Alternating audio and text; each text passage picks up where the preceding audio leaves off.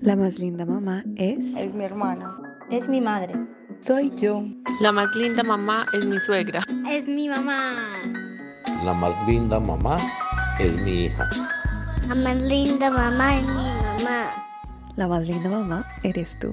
Bienvenida a tu podcast. Soy Luisa Guiri y aquí hablamos con mujeres que se volvieron mamás y con profesionales de la infancia. Porque tu rol de madre en esta sociedad es tan importante y que necesitas tiempo para ti, te ofrezco estos episodios para que te llenes de consejos y de amor. Mi objetivo es acompañarte en tu vida de madre. Soy franco-colombiana, empecé mis episodios en francés y ahora trataré de hacer algunos episodios en español. Como que sigue tu instinto, que al final es el que sabe y nos dejamos llevar por lo que dicen los demás y muchas veces uno acaba luego dedicándose a algo que seguro que es lo que su instinto le dijo en ese momento. Por lo tanto, sigue, sigue tu instinto. Hoy entrevisto a Chloe. Chloe es una madre de dos hijos y tiene una cuenta Instagram, creó su libro, bueno, tiene muchas cosas para contarte, pero prefiero dejarte el suspenso para que puedas escuchar el episodio. Juntas hablamos de alimentación y vas a ver, vas a aprender hartas cosas. Espero que disfrutes de este episodio. Hola Chloe. Hola Luis. Descubrí tu cuenta a través de la fotógrafa Luis Moreno que me, me dijo que tenías una super cuenta de Instagram, eres belga, eh, tienes dos hijos, uno de cuatro, otra de dos, eh, viviste desde hace mucho tiempo en Barcelona, no conozco muy bien tu vida, así que te voy a dejar el micrófono para que me cuentes quién eres. Vale, perfecto. Pues efectivamente soy mamá, tengo dos, bueno, Elliot de cuatro años y medio y Lu de dos años y medio. Y sí he vivido, soy belga, pero con cuatro años me fui a vivir a Marruecos, luego íbamos a España, he vivido en París, he vivido en, en Estados Unidos, en Perú, en Vietnam. Y a día de hoy me dedico ahora, tengo un blog de cocina Being Beautiful, donde comparto recetas vegetarianas. También hago, se me dedico a fotógrafa culinaria y bueno, tengo una suscripción, además un nuevo proyecto de, de menús semanales y bueno, voy a publicar mi libro en, en nada, en 10 días. O sea, ¡Súper! Sí, sí, sí, muy emocionada. Igual todo lo que me estás contando lo pondré en la descripción del episodio, así todas podrán hacer clic y comprar el libro, comprar todo lo que estás proponiendo. Eh, miré tu página internet, miré tu cuenta Instagram, Being Beautiful, y tus fotos son súper lindas. Te quería felicitar, dan ganas de comer. Eh, me gustaría saber cómo empezó esa historia de una alimentación sana. Pues empezó desde el principio. Yo nací prematura eh, con listeriosis, que es como una bacteria que te afecta al sistema inmune. Entonces, desde que tengo recuerdo, pues me duele la tripa, tengo problemas intestinales, digestivos, eczemas, vitíligo, celiaquía y al no encontrar respuesta en médicos, pues empecé a, yo buscar respuestas, cambiar mi alimentación. Eh, acabé con una alimentación vegetariana y es verdad que después de mucho tiempo encontré mi equilibrio digestivo, también emocional y, bueno, es un todo, al final es un poco holístico todo esto. Entonces a partir de ahí pensé que alguien le podía servir mi experiencia, que seguramente había, alguien estaba pasando por lo mismo que yo. Entonces abrí un blog compartiendo recetas viendo mis fotos eran muy feas y digo, nadie va a querer hacer la receta, pensé, tendré que mejorar las fotos y fue un poco por ahí que seguí compartiendo, la gente le iba gustando y poco a poco fui mejorando la foto. Y a día de hoy creo que disfruto más haciendo fotos que la receta en sí, pero, pero que todo, todo es importante para que luego alguien pueda hacer la receta, o sea, le tiene que eh, entrar por los ojos. Me gustaría saber cuáles son los alimentos que hay en tu cocina que siempre están? Mis alimentos, bueno, tengo una despensa con frutos secos, semillas, una gran variedad de ellos, cereales sin gluten, eh, una variedad de, de, legumbres también. Es muy importante una buena sal de calidad, un buen aceite de oliva, aunque parezca o sea, una tontería, pero es básico. Limón, que no falte nunca el limón, el tahini y chocolate negro. Yo no vivo sin el chocolate negro. sí, sí. Eh, hoy estamos en una sociedad donde hay mucho azúcar en todas partes. En todo lo que uno puede comprar en el supermercado hay mucho azúcar. Me gustaría saber qué alternativa le das a tus hijos cuando salen del colegio y quieren comer algo. O en el desayuno, ¿tú qué, qué, qué, le, le, aconsejas a las mamás que nos escuchan? Lo del azúcar es un tema ahora muy, muy actual y muy interesante. Y yo siempre digo, eh, mis sustitutos del azúcar convencional o refinado, digamos, sería primero la fruta misma, que se puede ser un plátano maduro, un mango, una pera o dátiles, que se podrían usar hasta en la repostería. Y luego los que suelo usar son o bien el sirope de arce o bien el concentrado de manzana, que es algo que, poca gente usa que, que está muy bien, el azúcar de coco o la miel. El azúcar de coco tiene un índice glucémico muy bajo, entonces es interesante, pero siempre digo que no se engañen que sigue siendo azúcar, o sea, aunque son azúcares más saludables y mejores, sigue siendo azúcar. Entonces, eh, usar estos azúcar en, menos, o sea, en, menor cantidad. Se puede hacer snacks pues, con un dátil, rellenándolo de, una mantequilla fruto seco, con una frambuesa, preparar alguna granola. Em, preparar algún bizcocho con, con, sirope de arce o concentrado de manzana. O sea, ir usando, sustituir este tipo de azúcar o con dátiles mismos en, en las preparaciones que sueles hacer, pero simplemente pues usando azúcares más mejores. Me, me, contaron, me dijeron, me aconsejaron de ver un documental que se llama Sugarland. Entonces, pues te lo digo aquí. Creo que es un documental, yo no lo he visto, pero me, me han dicho que es muy bueno. Entonces, te aconsejo también de que lo veas. Vuelvo a ti. Eh, tú hiciste Baby Led Winning, que es una alimentación autónoma. Me gustaría saber qué es y si puedes explicar a las personas que nos escuchan. Sí, el Baby Led Winning es un método donde como que el padre deja que el niño coma solo, de alguna manera.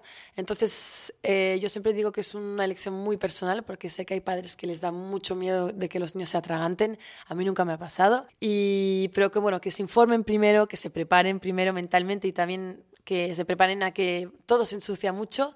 El niño pasa por muchas fases. Primero, pues coge el, alimento, lo toca, lo mira, toca su textura, a veces va al suelo y poco a poco irá a la boca.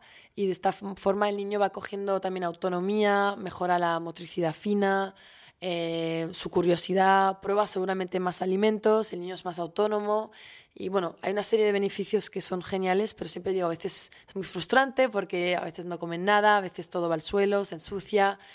Entonces, bueno, hay que mentalizarse, prepararse, pero yo, le, yo veo los... Hoy en día Elliot come de todo, sobre todo que a veces no le gusta, pero por lo menos tiene la curiosidad en probarlo y come muy bien y, es algo que, veo que sí que ha funcionado, entonces siempre animo a los padres a, a probarlo eh, primero empezar con, pues yo que sé, guisantes, boniato, humus, plátanos, trozos de fruta.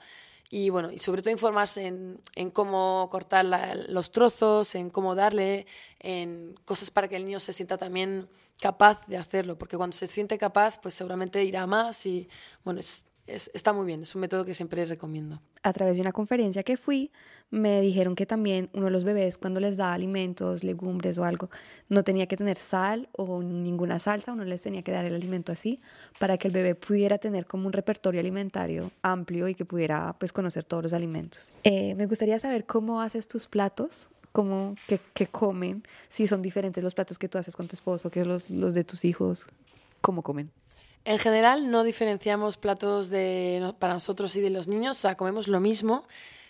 Con eso no quiero decir que lo se lo coman, porque me preguntan mucho, ¿se comen todo lo que preparas? No, o sea, en general sí, comen muy bien, pero hay días que rechazan cosas y no sabes por qué y al día siguiente no. Entonces no hacemos diferenciación, pero sí que es verdad que a veces de una misma base, de una crema, por ejemplo, Luego pues se adaptan los toppings encima o cada uno pues añade lo que quiere o no añade nada y toma la crema tal cual y yo me quedo contenta. O sea, hay un momento que también hay que no obsesionarse, no frustrarse y que hay un día que comerá mejor que otros. Pero no soy de las que hace un plato especial para el niño para que el niño sea contento. O sea, es lo que hay que lo pruebe, que le guste y si no, pues, o sea, es lo que hay, es lo que hay. Y si no come, pues... Sí, yo soy mucho antes de si no come, tiene que comer porque no sé qué y al final no se va a morir de hambre y es mejor que pues no comerá hoy, pero mañana sabrá que si no se adapta a lo que hay en el plato, pues no va a comer y dos días seguidos quizás el niño se replantee de que pues o sea, habrá que comer lo que hay y probar y adaptarse un poco a la, a la rutina familiar. Perfecto. Me gustaría saber cómo organizas el menú de la semana. Bien, el menú de la semana yo, bueno, eh, lo organizo en general los viernes y como que voy pensando para la semana y pienso en como las bases que voy a usar para luego ir combinando durante la semana. Entonces preparo de 8 a 10 bases, saladas, dulces, donde hay un poquito una variedad de todo para luego preparar los desayunos, las comidas y las cenas y algún snack durante la semana y que todo fluya mejor, que sea más fácil y no, no tener que pasar tanto tiempo en la cocina. Hablando de eso, haces batch cooking.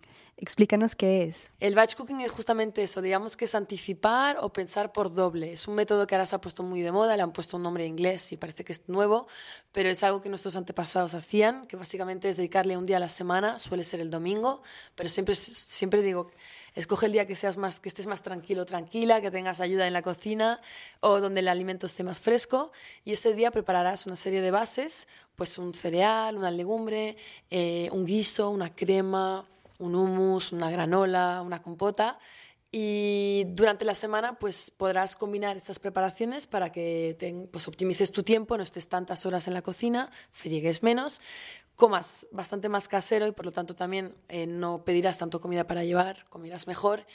Bueno, al final son un montón de beneficios, pero que vale la pena dedicar ese día unas dos horas para poder pues, aplicar este método y, verás que durante la semana en general pues, todo fluye mejor y tienes más tiempo para hacer otras cosas. Tú que tienes recetas súper, pues que como que dan ganas y todo, me gustaría saber dónde buscas esa inspiración, si tienes una cuenta de Instagram que me aconsejas o un libro que dices como ese libro me encantó y me dio ideas. ¿Cuál sería? Yo aconsejaría, hay uno que a mí me encanta, no es de no es español, pero se llama Otolenghi y creo que es una referencia para todos los que amamos la cocina. Eh, hace unas mezclas increíbles, o sea, eh, es, es, que ahora me voy a equivocar, voy a decir libanés, pero bueno, es de la Europa del Este, vive en Londres, tiene un imperio montado, pero a veces usa carne y pescado, pero independientemente de esto, las combinaciones que hace, a veces la sencillez de los platos, pero usando un limón, un tahini, un, unos frutos secos, me parece que es súper acertado, o sea, de verdad que es, es pura inspiración. Ok, miraremos.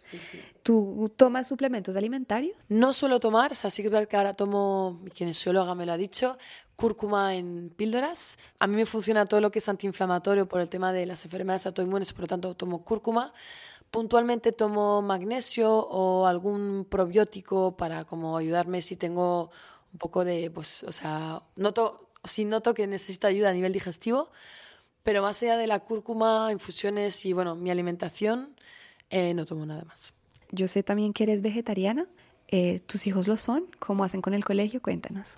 Mis hijos en casa somos vegetarianos todos, o sea, no hay carne, tomamos huevos, legumbres, tofu, bueno, hay proteína también en la quinoa, en el kale, en el zaraceno, frutos secos, pero en el colegio eh, pregunté y no había menú vegetariano y no podían hacerlo solo para mí Pregunté sobre todo luego de dónde provenía la carne y el pescado. Bueno, y son de calidad, la carne es ecológica, porque dije, para que coman carne con hormonas, prefiero que no. Entonces, si toman carne de calidad, y no es todos los días, ni mucho menos, dije, bueno, pues que ellos en un futuro sean capaces de, escoger qué tipo de alimentación quieran, sabiendo que en casa, eh, bueno, para mí es la mejor alimentación y que ellos sepan de dónde vienen los alimentos, creo que es muy importante, y que sepan que si hay que comer carne, no hace falta comer carne todos los días y que sea de calidad.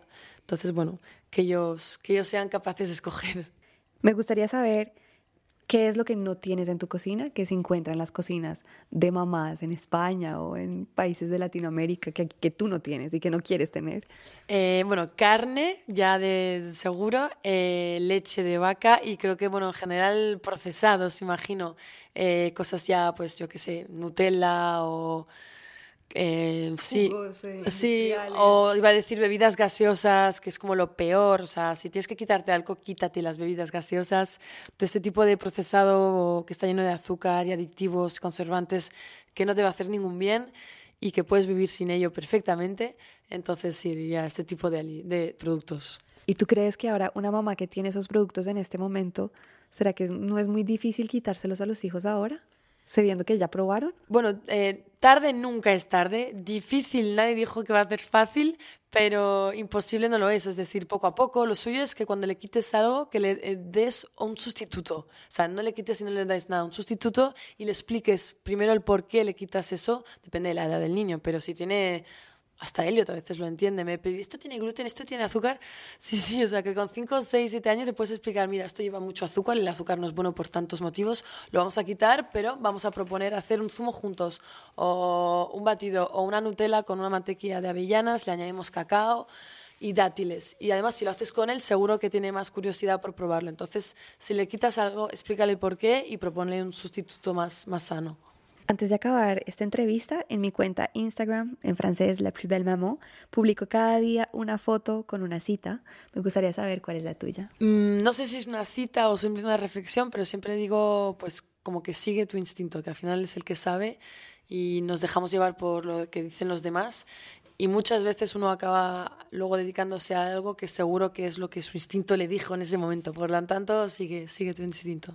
Gracias, Chloe. Gracias a ti.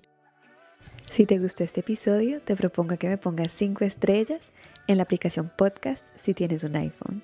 Eso me permite que personas me puedan conocer. Si me quieres seguir por Instagram, tendrás el vínculo en la descripción de este episodio.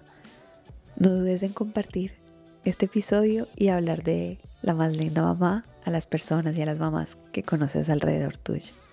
Te mando un abrazo.